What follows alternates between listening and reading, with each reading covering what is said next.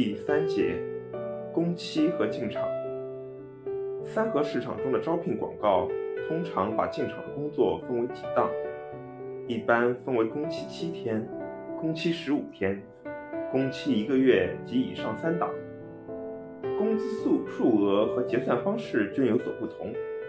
无论工期长短，一般工作不满七天的不结工资，连续工作七天以上就可以找中介或者工头借支。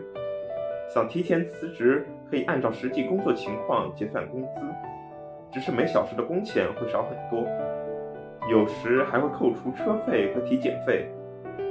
连续工作满十五天的，在原来工资基础上每小时加一两块钱；连续工作一个月以上的，不仅会按照最高的工资结算，还会有工时补贴及一定的金额奖励。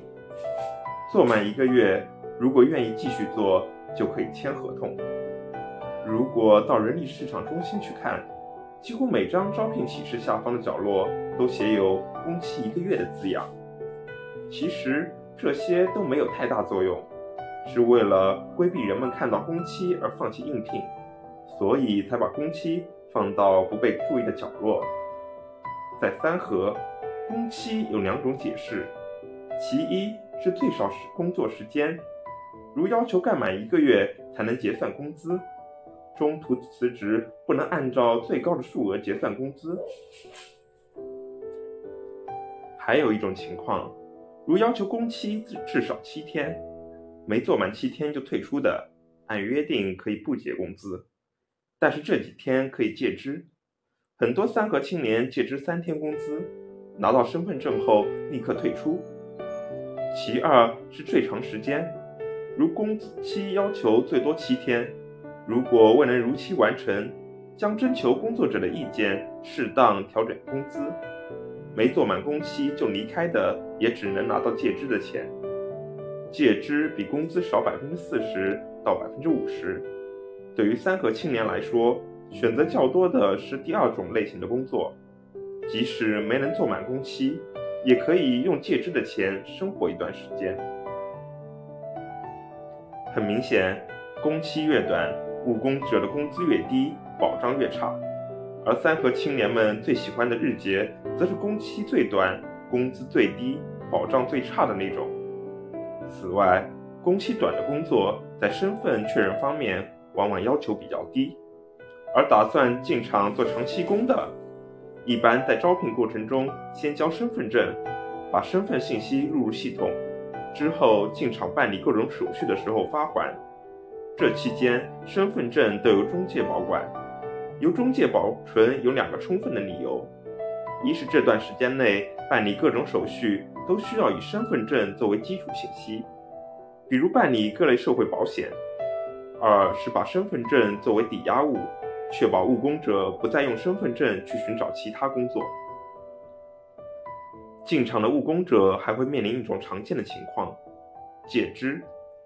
进厂之后的工资都是按月结算，一般正式进厂的务工者每个星期都可以借支三百到五百元。可以先借支几百吗？现在没钱了，进厂体检和充饭卡都没钱。可以先借你点，但是身份证要压一段时间，工作满一个星期就给你。这里的中介招工几乎都有借支情况发生。其实并不是所有人都需要或是想要借支，而是存在下面几种情况：一是进厂之前已经没钱了，需要借支维系生活；二是为了满足自己的嗜好，比如抽烟、喝酒等；三是有些人希望手里能存点钱，以备不时之需。根据以往的研究。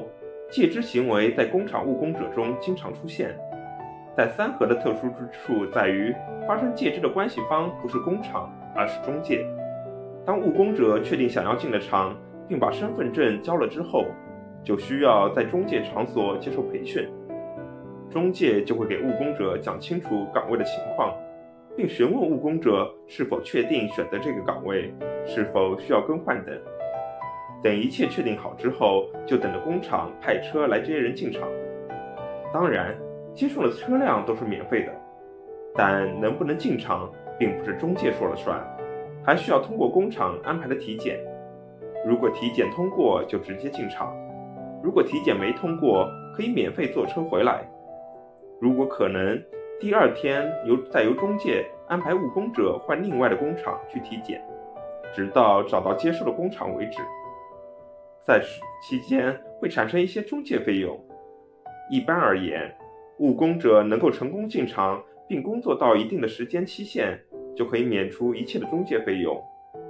如果持续工作的时间较短，还可能需要从应发薪资中扣除中介费、体检费、交通费等费用。当然，这种操作通常不会直接告知务工者，这也是引发中介与务工者之间纠纷的原因之一。在务工厂务工者进场的过程中，中介扮演的角色不仅是信息的提供渠道，有时候还是劳务派遣的主体。一般而言，进场时和哪一方签订劳务合同，也决定了工资是由哪一方发。中间还存在着工资计算的问题。工厂所开的工资与招聘中介所介绍的工资不一样。有中介在做进厂准备培训时说：“如果工厂里面有人问你工资多少，就按照我们给你们说的，小时工都是与我们劳务公司签的劳务合同，工资也由我们发。”体检你们放心，都是自己人，发张表自己填上就行。你们可以加我的微信，想要借支了或者离职了，在工资上出现问题了，都可以免费发微信或者打电话给我，我直接找代班处理。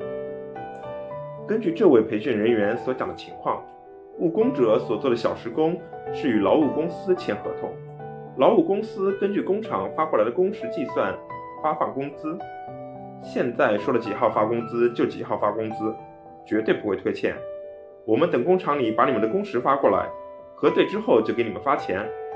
如果对自己的工时有疑问，也可以向我们反馈，我们会处理好。一般都会有代班和你们一起，你们的工作状况我们也会了解。可见，在这样的劳务派遣模式下，人力公司与务工者之间并不是简单的信息供给服务关系。务工者通过中介或者人力公司获得工作信息，找到工作；而中介或者人力公司通过与务工者签订劳务合同，把务工者送到工厂之后，从工厂人事部门提取一定的人头费，还要赚取中间的工资差价。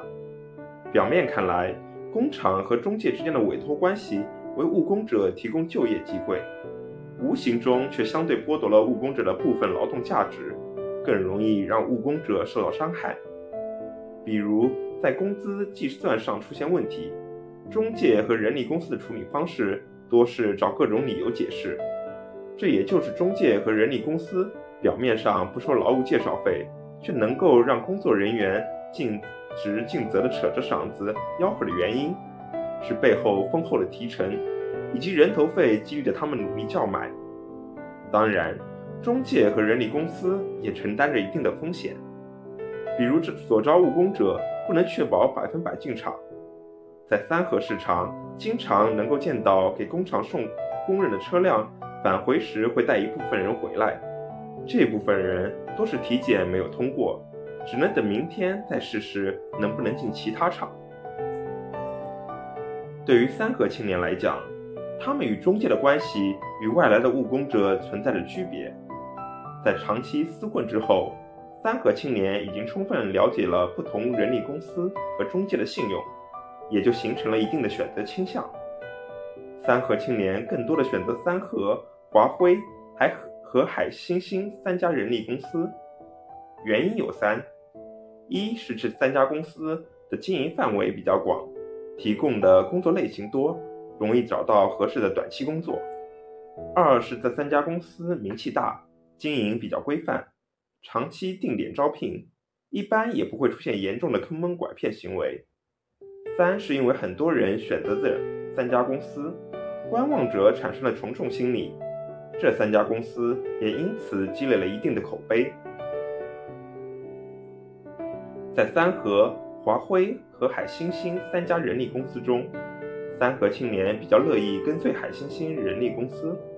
因为这一家公司不仅提供正式的工作，他们的员工在下班后还招各种夜间日结，并且由于长期的合作关系，有一定的信用保障。这里涉及人力公司的内部管理问题，如在招聘大厅里叫喊的工作人员，也并非都是正式员工。在海星星招聘大厅，你会看到穿黑色短袖 T 恤的工作人员，T 恤上有招工公司的名字，而有些人则穿的橘红色马甲，马甲上印有招工字样。这些都属于人力公司的非正式员工。所谓非正式员工。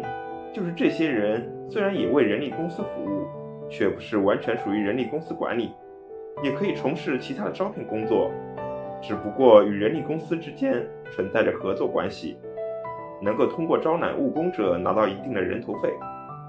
这些非正式员工就利用关系，私下接一些日结或临时性的工作，并且在人力公司下班之后，继续以私人关系招聘日结的或是临时性的务工者。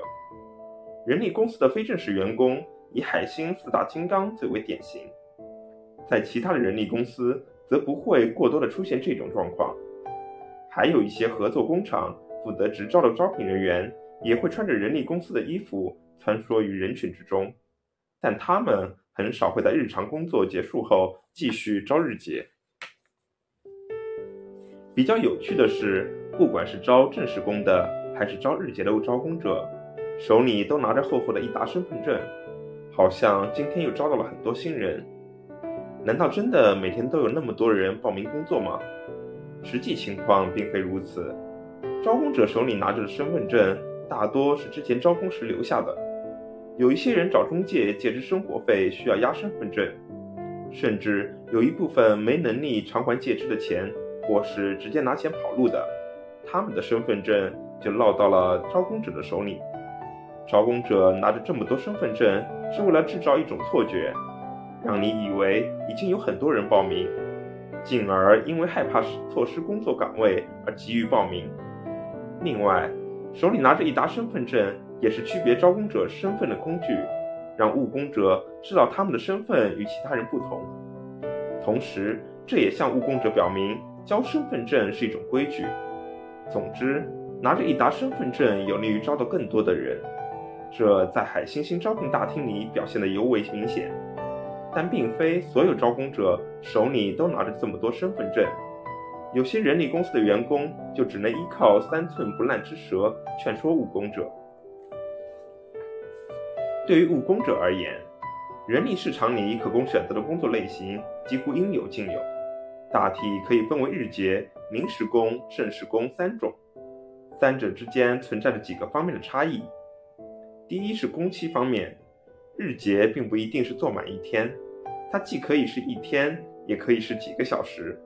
总体来讲，工期较短，工资较低，没有任何保障。临时工与日结有相似之处，一般也是根据天数结算工资，即使列了一个小时的工资，也只是根据一天的工资和工时计算出来的。因为务工者关注的不仅是一天多少钱。还关注一小时多少钱？临时工工期稍长，一个星期、半个月、一个月不等。而正式工与临时工最大的区别在于工期最少一个月，不过做满一个星期就可以辞职，这样也能领到工资，只是工资比较少。第二是工资方面，三者虽然都是按照工种和工作类型的技术要求。工作强度计算工资，但是由于时间上的不同，工资也就有所区别。日结的相对较少，临时工会稍微增加一些。长期工分为几档，所结算的工资不同。要是能干一个月的，就按照最高的结算；做一段时间，如果想着接着干，也可以在工资上商量。这是招临时工的业务员常说的一句话：日结的工资干完活当场就发。或是回到招日结的业务员那里领取。临时工是做满工期结算工资，正式工需做满一定时间可以借支。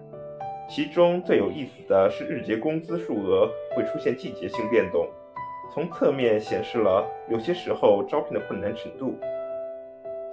第三是体检，面试方面，日结基本不用考虑这些，报名就可以做。临时工也不需要体检面试，有些特殊岗位需要核对身份信息，正式工就要有体检和面试。但是在招工过程中，有些工厂也是不需要体检和面试的，直接入职工作。进厂做正式工且不需要体检，就能吸引很多务工者。因为如果需要体检面试，就存在着被淘汰的可能。在某些情况下，务工者与劳务公司签订劳务合同，体检和面试在劳务派遣公司进行，这导致很多体检流于形式，也在一定程度上方便了来三河的务工者找到工作。第四是工作地点方面，日结工作基本上分布在深圳的其他区，或就在龙华附近，大多是车接车送，没有接送的日结会报销往返车费。临时工的工作地点就会相对较远，也有时也有附近的地点，基本上也包来回。进厂的正式工则要考虑工厂的位置，务工者一般选择深圳或是龙华附近的工厂。这个岗位要去某某区，离这里这么远，不想去，想找个近点的地方。务工者也有自己的考虑，最主要的想法就是，如果工作地点比较近，发现难以坚持的话，可以随时回来。有时骑着共享单车就回来了，还不耽误再找下一份工作。如果工作地点很远，还要自己花几十元或者十几元坐公交车或地铁回来，感觉很划不来。第五是工作环境方面，日结工作主主要就是三种：快递、工地、保安。选择了做什么工作，工作环境就是相对固定的。临时工和正式工则需要对工作环境有比较多的了解，是不是空调车间、空调宿舍，能否带手机、钱包，站着上班还是坐着上班，流水线上管理的严不严等等。总体来看。日结和临时工相对自由，正式工受到的制约较多，但工作环境相对好些，因为厂方希望获得长期稳定工作的务工者，以确保生产的有序展开。第六是招工者对务工者的选择方面，日结的招工者根据工作要求选择人员，例如招工作日结的不要瘦小的务工者，有时只选择之前做过的相对熟悉的人。即使没有证件也行。招保安的对身高和身份证明方面有一定的要求。招快招快递包装和装卸的就不再挑人，报名交证件即可。招酒店招待的要穿戴干净的人。临时工和日结的状况相似，甚至不是本人的身份证件也可以作为临时身份证明。与日结的差异在于，有时要求和管理比较严格。有些临时工的招工者非常清楚三和青年适合哪些工作，三和青年与招工者之间常来常往，比较熟悉。你有干净衣服吗？要换身衣服，不然别人和你一起工作都受不了。没有就算了，穿拖鞋不行。你就不用报名了，我们不招打混的。招正式工就必须要求务工者有本人身份证，有时候身份证消磁了也不行。还有招聘条件的限制，满足了相应条件才可进厂。严格意义上来讲，在人力公司招聘的正式工与临时工没有太大区别。招聘的正式工到工厂里也是小时工，和临时工一样，按照小时计算工资。区别主要在于进厂正式工的最低工期是一个月，虽然只要做满一个星期就可以借支，也可以辞职，但工资会相对减少。临时工的工期是事先规划好的，做满工期才能结算工资，也是可以每天都借支。其实压身份证是日结比较普遍的做法，这既是为了避免务工者跑路，也方便干完活发工资时直接喊身份证上的名字。进厂的小时工在办理好各种手续之后，即可以取回身份证。做临时工的，一般也只有在发生借支的情况下。才会要求押身份证。